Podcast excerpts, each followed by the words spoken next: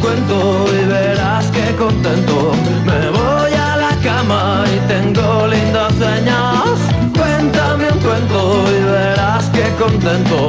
Me voy a cama y tengo lindos sueños. Pues resulta Al filo ya de las 7 de la tarde y 32 minutos ya nos acompaña Iván Fernández Amil con sus historias de Galicia que nadie te había contado. ¿Qué tal Iván? ¿Cómo Hola, estamos? Maite, buenas tardes. Buenas tardes. Bueno, este, eh, eh, estamos... eh, Iba a decir, no, no tiene mucho que ver con Halloween, pero a mí todas estas historias me recuerdan al San Maín o Sí. al Halloween, como queramos llamarlo, Sí. eh, que se llama, bueno, pues en según donde estés, pues de una manera o de otra. Bueno, vamos a hablar del inesperado origen de los zombies modernos. Pues- La Santa Compañía. Sí, sí, pues sí, Maite. Eh, una historia increíble hoy, increíble. Increíble. Resulta que en el año 1968 se estrenaba una película, una película que cambiaría para siempre la historia del cine y que es considerada una de las grandes obras maestras del terror, La Noche de los Muertos Vivientes. Amigo.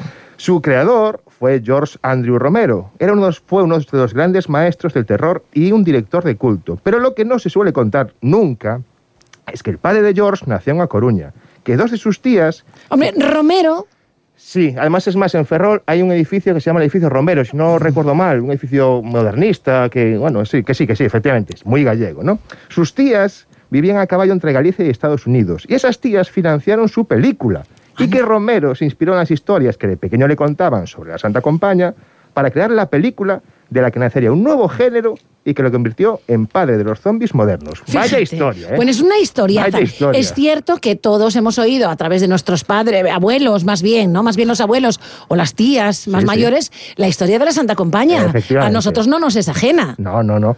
Pero a este señor, pues, tampoco le fue. Y así Tampoco le creó fue. las Bien le- le partido que Sí, le sacó, ¿no? Mira, vamos a contar la historia. La familia Romero era originaria de Neda, en Ferrol, aunque emigraron a Cuba en busca de un futuro mejor. Y les fue bien. El abuelo de George era el presidente de la Cámara Hispano-Cubano en La Habana. Y su familia era una de las mayores fortunas del país. Parte de la familia se quedó en Ferrol, pero la rama cubana volvía a su tierra de origen siempre que podían. Así fue como nació en Coruña el padre de nuestro protagonista, el padre de George. Aquí vivió sus Que primeros- también se llamaba George, pero en castellano, Jorge. Efectivamente, Jorge. Aquí vivió sus primeros años, hasta que la familia se mudó definitivamente a la Gran Manzana de Nueva York, donde nacería, ahora sí, en 1940, Jorge Alejandro Romero, al que todos conocen como George Andrew Romero. Bien. Bien, George heredó la afición de su padre por el cine. Y comenzó su carrera grabando cortos. Grababa cortos, trabajaba en programas de televisión, eh, grababa anuncios publicitarios.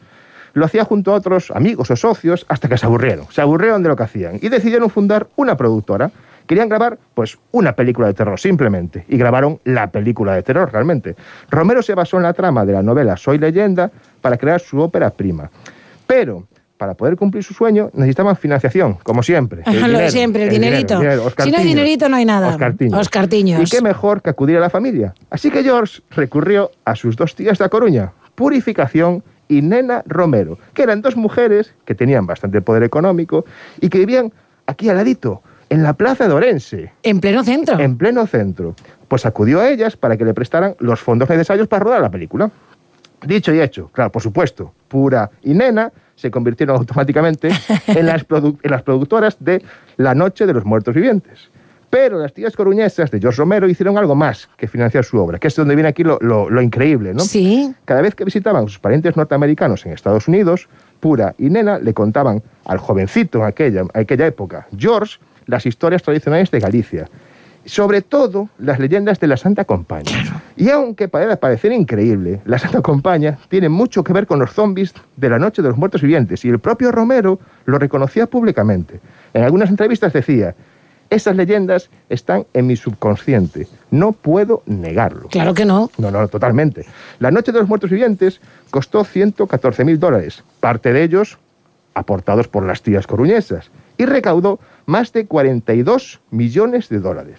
Inauguró un nuevo género y convirtió a Romero en el padre de los zombies modernos. Además, la revista Time, que esto es brutal también, la incluyó entre las 25 mejores películas de terror de la historia. De la historia, ¿eh?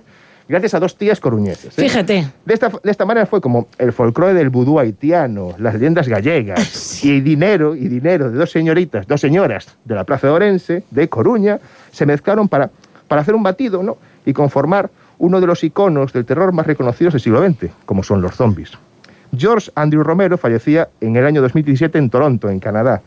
Sus zombies han sido copiados hasta la saciedad. Bueno, y tanto. ¿Cuántas pelis de zombies y de terror han sí, eh, nacido después de, aquel, de aquella primera película, ¿no? La Noche de los Muertos Vivientes. Totalmente. Su nombre sigue siendo aún reverenciado y se le considera, imagínate, se le considera uno de los padres del cine de terror.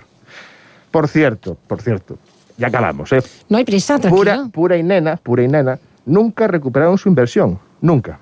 Aunque seguro que se sintieron muy orgullosas por haber ayudado a su ¿Me sobrino. quieres decir que su sobrino no les devolvió el dinero? No, no, no. Pero es- estoy convencido de que estaban orgullosas de que su sobrino se convirtiera en una leyenda del cine gracias a ellas. Además parece ser algo muy curioso que los productores, la productora, cuando hizo la película, no registró los derechos de Anda. copyright. Entonces, hoy en día la película es libre, de libre uso. Nadie tiene que O sea, pagar por nadie, ella. nadie se está beneficiando ahora mismo de esos, de esos Absolut- absolutamente derechos, nadie. claro. Vaya historia, ¿eh? De esos royalties, ¿no? Totalmente. Tan de moda en estos últimos Exacto, tiempos. Exacto, exacto. Vaya, Exacto, bueno, exacto, pues ahí eh, Romero no fue muy no, espabilado. no fue muy espabilado.